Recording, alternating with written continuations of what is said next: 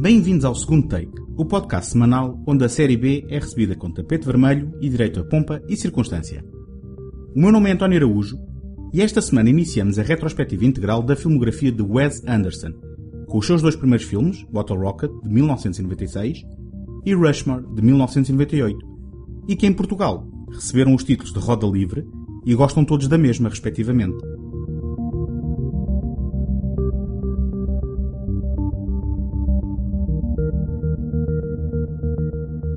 O episódio de hoje é apoiado pela Take Cinema Magazine a dar cinema desde 2007, com o intuito de oferecer uma alternativa cultural completamente gratuita.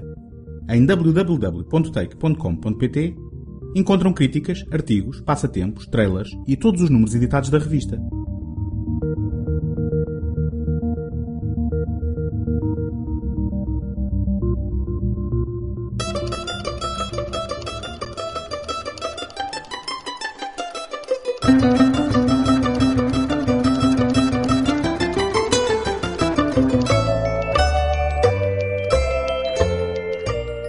Wes Anderson é uma das vozes mais originais do atual panorama cinéfilo norte-americano.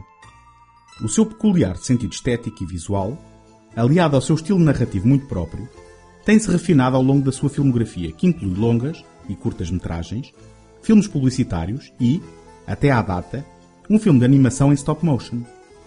Curiosamente, o que poderia constituir um processo de isolamento e alienação de público tem-se traduzido em aclamação crítica e resultados de bilheteira. O seu último filme, Grand Budapest Hotel, é atualmente o seu título mais bem sucedido em ambas as vertentes. Anderson é um exemplo moderno do conceito de autor. Todas as longas-metragens que realizou foram escritas pelo próprio, normalmente em parceria com um grupo restrito de colaboradores, entre eles Noah Baumbach, Roman Coppola e os também atores Jason Schwartzman e Owen Wilson. Estes, em conjunto com Bill Murray, são os atores mais assíduos na filmografia de Anderson fazendo parte de um conjunto de atores com quem o realizador colabora habitualmente, e onde se incluem nomes como Luke Wilson, irmão de Owen, Tilda Swinton, Edward Norton, Harvey Keitel, Jeff Goldblum ou Adrian Brody. Ao revisitarmos os seus títulos, vamos encontrar comédias melancólicas centradas em preocupações temáticas que lidam com famílias disfuncionais, abandono parental, rivalidade entre irmãos, perda de inocência e amizades improváveis. Mas para começar pelo princípio, temos de recuar até ao início da década de 90.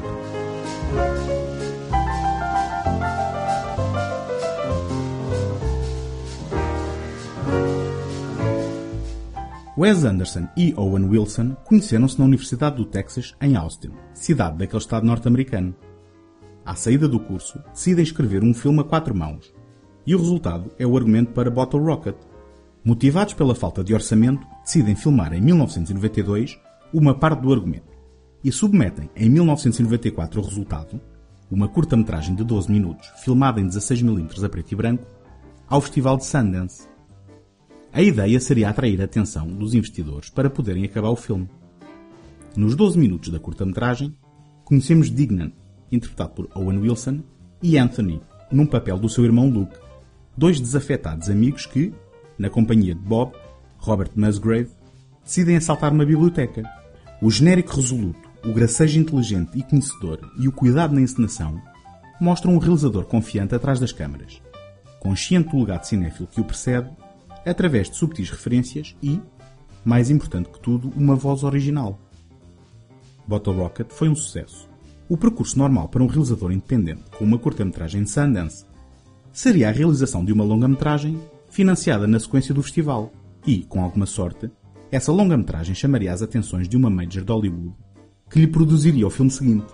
Anderson saltou esta barreira e, apenas com a sua curta-metragem, chamou a atenção do lendário produtor James L. Brooks, que apadrinhou o criador dos Simpsons, Matt Groening, ou Cameron Crowe, por exemplo, e que lhe proporcionou um contrato com a Columbia Pictures. Com o financiamento deste gigante de Hollywood, foi dada a oportunidade a Anderson e Wilson de, ao invés de terminarem a sua longa-metragem, a filmarem completamente raiz com um orçamento de 7 milhões de dólares. Bob Mapplethorpe, potential getaway driver. Go. Go. Well, I think there's a real air of mystery about Don't me. complicate it. Your number one strength is you have a car you can provide. Sell yourself. Start over. You ready? Go. Okay, all right. I'm a risk taker. I'm growing an entire crop of marijuana plants in my parents' backyard. I think that shows wait, a wait little. second. You're growing an entire crop of marijuana in your backyard? Big What man, look.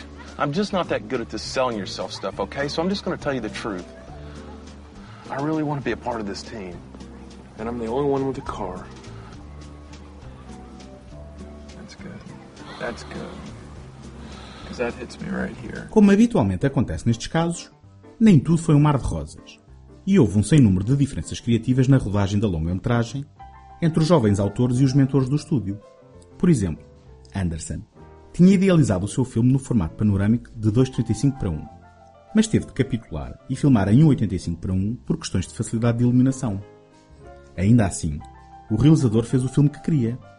À narrativa que conhecíamos da curta, acrescentou-se um ato central que vê Anthony apaixonar-se por Inês, a empregada do motel onde decidem refugiar-se depois do assalto, e que, por não falar inglês, constitui um desafio acrescido para aquele, e um ato final, onde entra em cena o mafioso de terceira Mr. Henry, um James Caan, saído da reabilitação, que aproveita o suculento papel para voltar a embalar a sua carreira, encarnando um carismático biltre que encomenda um assalto de alta parada aos três amigos. Ainda não se encontra em Bottle Rocket a minúcia visual dos seus títulos futuros, mas a utilização da banda sonora e a caracterização das personagens, a forma como se relacionam e os diálogos aparentemente improvisados denunciam já a sua marca autoral. É um filme solto e relaxado, foi um desastre nas exibições de teste promovidas pelo estúdio. Foi um golpe duro para os seus autores e deixou a Columbia no impasse. Ao desinvestir do filme, lançou-o no mercado sem pompa nem circunstância e muito menos a força do seu marketing. Basta ver o seu póster original para perceber que o filme foi tratado de forma genérica, ignorando as suas particularidades, numa tentativa de o colar ao fenómeno recente Tarantino, qualificando-o como uma comédia na verra e chamando-lhe Reservoir Geeks. Okay, escape route is crucial, just in case somebody is tailing us or even chasing us, as the case may be. We can't be sure how it is going to Do happen. you think that we're going to we- be chased tonight? Is that a possibility? That's a good question. No, I don't think we're going to be chased. I'm just being hypocritical here. However, I will say, please don't interrupt me, man, because I'm trying to stay focused on this stuff. You're responsible for the external situation tomorrow, streets and the getaway. Whoa, whoa, whoa. Excuse me. The, are the explosives really necessary here? I think it'd be a lot more simple if I just walk up to the door alone. I, I think that that would be. m- Why are you undermining me, man? How much bullets does this thing take? Bob, look, Please, I'm paying man. attention. God damn it! You're not paying attention if you're messing around with the gun. Now quit. Anthony, just keep the gun on the table. Keep. Look, Dignan, I, I can't Look, focus not unless the your gun, gun, is on the table. of. You I just paid for it. Shut up, man. Shut up. I'm warning you now. Be quiet, please. It's true, Dignan. I paid for the gun. Say it again. Say it one more time. Say it again. Repeat what you just said. I paid for the gun.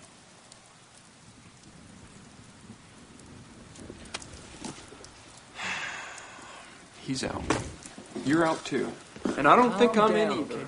No gang. Wes Anderson pode ser muitas coisas, mas derivativo não é uma delas. A sua voz única e original, aqui relativamente ignorada, seria justamente reconhecida com Rushmore, o seu filme seguinte.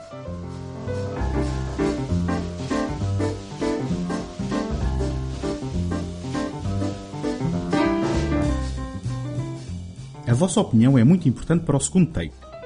Peço-vos que deixem uma crítica positiva no iTunes para ajudar a dar visibilidade ao programa. Se conhecem quem possa gostar do que aqui faço, partilhem o podcast e ajudem-me a chegar a mais pessoas. Se estão a ouvir este programa pela primeira vez e gostam do que ouvem, podem subscrever o segundo take em qualquer plataforma ou sistema, via iTunes, Stitcher, Castbox, RSS ou qualquer aplicação de podcasts da vossa preferência. Podem também visitar a página segundotake.com, seguir-me no Facebook e no Instagram e enviar as vossas opiniões e sugestões para segundotake.gmail.com.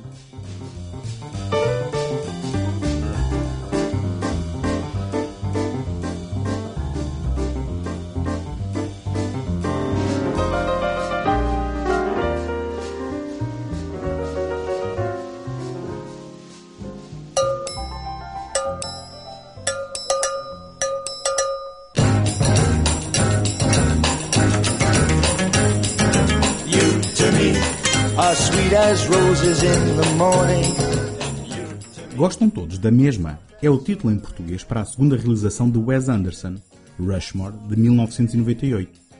E é uma prova a nível nacional de que os distribuidores e publicitários não sabiam o que fazer com os peculiares filmes do autor americano. Contando novamente com a fotografia de Robert Yeoman, desta vez em widescreen anamórfico, com a música de Mark Mothersbaugh e com a colaboração de Owen Wilson no argumento, Anderson começa aqui a desenhar alguns dos seus traços de assinatura e a confirmar algumas das suas opções temáticas e referenciais, tais como a utilização de um livro do oceanógrafo Jacques Cousteau ou a homenagem ao Peanuts de Charles Schulz através do pai da personagem principal que é barbeiro, tal como o pai do Charlie Brown e do próprio Schulz. Também se começa a revelar com Rushmore a tendência de Anderson para trabalhar com largos e talentosos elencos. Este foi o filme que revelou os talentos do ator e futuro colaborador habitual do realizador, Jason Schwartzman, e marcou o seu primeiro encontro com Bill Murray, que desde então não falhou nenhum outro filme do autor, tendo dado início a um segundo e inesperado fogo na sua carreira. No restante elenco, além de Olivia Williams, encontramos nomes de veteranos como Seymour Cassell e Brian Cox, e também encontramos em pequenos papéis os irmãos de Owen, Luke e Andrew Wilson, que reconhecemos de roda livre.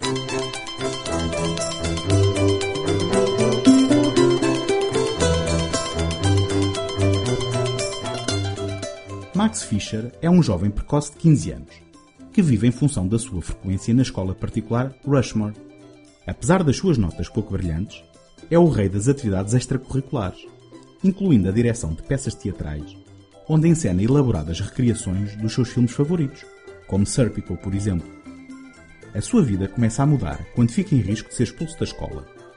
Entretanto, conhece a professora Rosemary Cross, por quem se apaixona e, a juntar a estes desenvolvimentos, trava amizade com Herman Bloom, um rico industrial, que também se vê atraído pela professora. Max, numa interpretação inigualável de Schwartzman, é em igual medida brilhante, narcisista, criativo e carente. E se a sua persistência ingênua na procura de atingir os seus objetivos raia a irritação, a sua personalidade insular e honesta equilibra o retrato quase paródico e conquista a nossa simpatia. Anderson divide o filme em capítulos mensais que são separados por um abrir de cortinas teatral. É como se o filme refletisse a realidade pelos olhos de Max. No fundo, o mundo que este constrói reflete o estilo minucioso e retentivo do realizador e, na sua intensidade e motivação, pretende atingir o controle sobre a sua vida que, claramente, não detém. Órfão de mãe e com um pai de classe média trabalhador e honesto, Max investe todas as suas energias em atividades relacionadas com a escola. É assim que encontra um sentido para a sua vida. I like your nurse's uniform, guy. These are OR scrubs. Oh, are they? Well, they're totally inappropriate for the occasion. Well, I didn't know we were going to dinner. That's because you weren't invited. Take it easy, Max. You were the one that ordered him a whiskey and soda. So what's wrong with that? I can write a hair play, why can't I have a little drink to unwind myself? So tell me, Curly, how do you know Miss Cross? We went to Harvard together. Oh, that's great. I wrote a hit play and directed it. So I'm not sweating it either. Can we get a check, please? What do you think you're doing? Getting a check. No, you're not. Excuse me. I just want to thank you for accommodating us. You see, we only thought we were going to be three, but uh, someone invited himself along, so I apologize. Quite all right, sir. Okay. Very well. You're being rude, Max. No, I'm not. Yes, you are. No, I'm not. I'm just trying to figure out why you brought this gentleman to my play and my dinner, which was invitation only. Would you like me to pass the creamer, dog? Yes, please. What is wrong with you? What is wrong with you? You hurt my feelings. This night was important to me. How did I hurt your feelings? Oh my God! I wrote a hit play.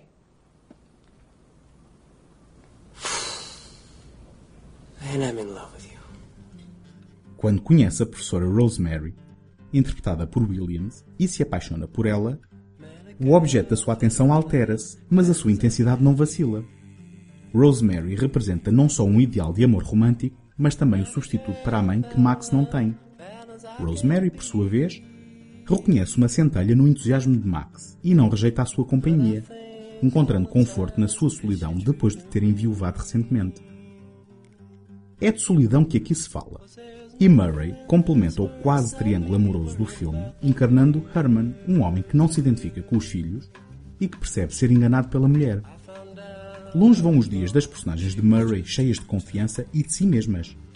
Herman anda claramente à deriva e, quando se apaixona também pela professora, entra em guerra aberta e hostil com Max, numa montagem de ataques mútuos que depressa escalam em maldade de parte a parte, desfazendo o casamento de Herman, colocando o emprego de Rosemary em causa e enviando Max, que já tinha sido expulso de Rushmore, para a cadeia.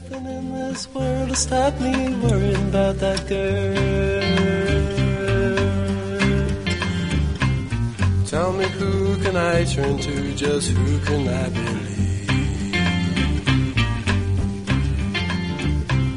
I try to put her out of my mind, only cause me grief.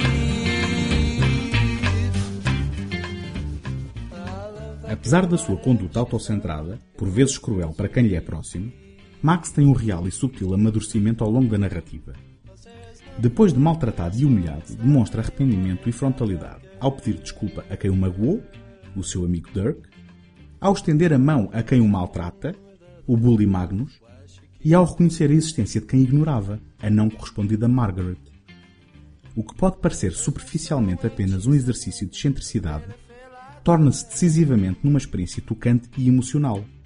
Com a ajuda de uma banda sonora perfeitamente integrada e recheada de músicas rock inglesas do final da década de 60 e princípios da década de 70.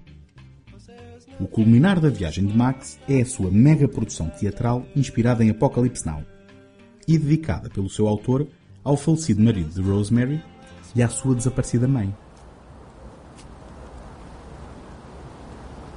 Max? Oh, hey, Mr. Bloom. Said you wanted to meet? Well, when? Right now. You said you wanted to put an end to all this. Oh, yeah. I, uh, was gonna try and have that tree over there fall on you. That big one? Yep. That would have flattened me like a pancake. What stopped you? Mm. What's the point? She loves you.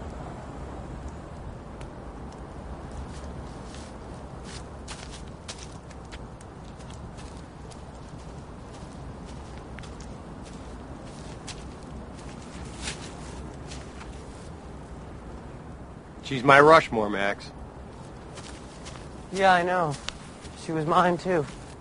Depois da melancolia, da solidão e da ansiedade na criação de ligações emocionais, Anderson permite que os seus protagonistas tenham uma centelha de felicidade e, nem que seja só por uma vez, se sintam confortáveis na sua própria pele, contrariando o pessimismo da frase do poeta Thomas Gray, inscrita na campa da mãe de Max, que este visitava a miúdo.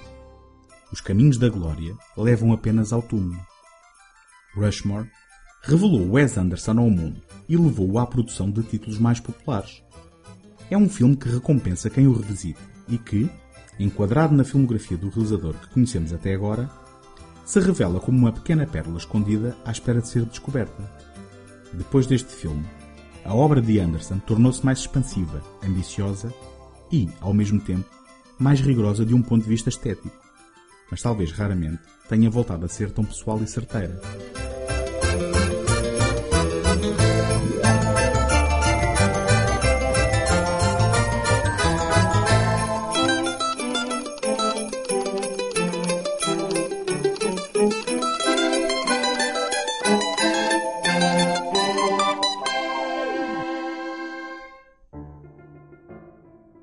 Encontramos-nos na próxima semana. Até lá, boas fitas!